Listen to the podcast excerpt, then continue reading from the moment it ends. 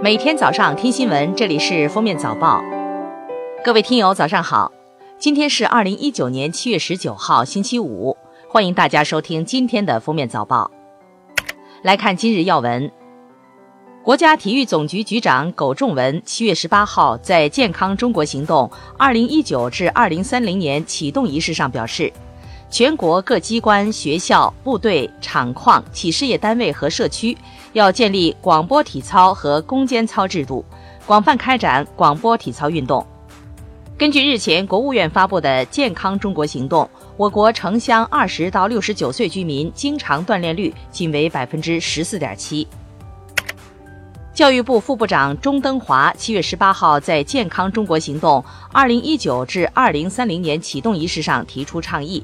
中小学生使用电子屏幕产品单次不宜超过十五分钟，每天累计不宜超过一小时。学生家长要以身作则，带头减少手机等电子产品的使用。调查显示，二零一八年全国儿童青少年总体近视率为百分之五十三点六。凡是具备联网核查条件的，或者以身份证、中国公民护照等身份证件为基础的办证事项，将逐步实现全国通办。这是公安部制定服务经济社会发展、服务群众、服务企业六十项措施之一。所有措施将在两年内分批推出，全面落实。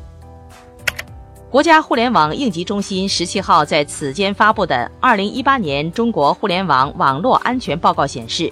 云平台成为发生网络攻击的重灾区，云服务商和云用户应加大对网络安全的重视和投入，分工协作，提升网络安全防范能力。七月十八号，张莹颖案检察官陈词要求正义必须实现，指着克里斯滕森说：“所有痛苦的来源就坐在那把椅子上。”辩方律师则当庭落泪，提醒陪审团仁慈。强调凶手饱受抑郁症困扰，案发前成绩从全 A 降到全 F，向心理咨询师求助却没有得到帮助。中国气象局昨日发布台风快讯，目前丹纳斯登陆我国的可能性不大。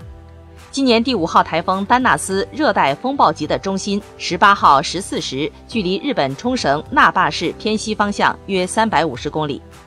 丹纳斯将以每小时三十公里左右的速度向偏北方向移动，强度变化不大。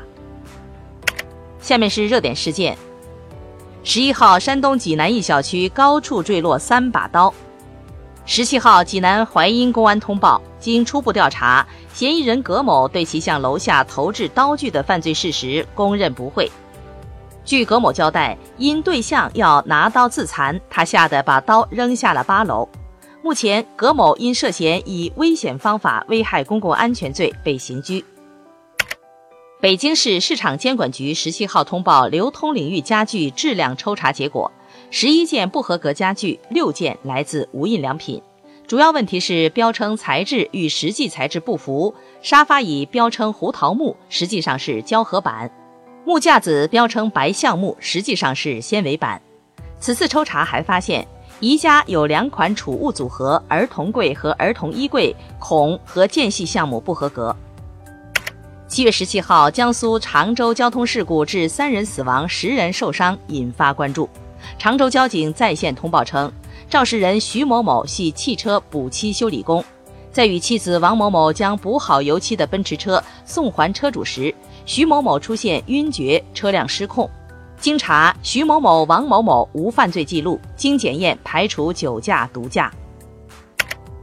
英国《自然》发表一篇论文显示，一项在中国开展的田间试验几乎根除了白纹伊蚊。这种方法让蚊子感染了一种结合了三种沃尔巴克氏体菌株的新型共生菌，然后对蚊子进行辐射。在释放了数百万只三重感染、受过辐射的蚊子后。在两年的时间里，野生蚊子种群几乎全部清除，每年野生蚊种的数量都减少了约百分之八十三至百分之九十四，且在长达六周内都侦测不到任何蚊子。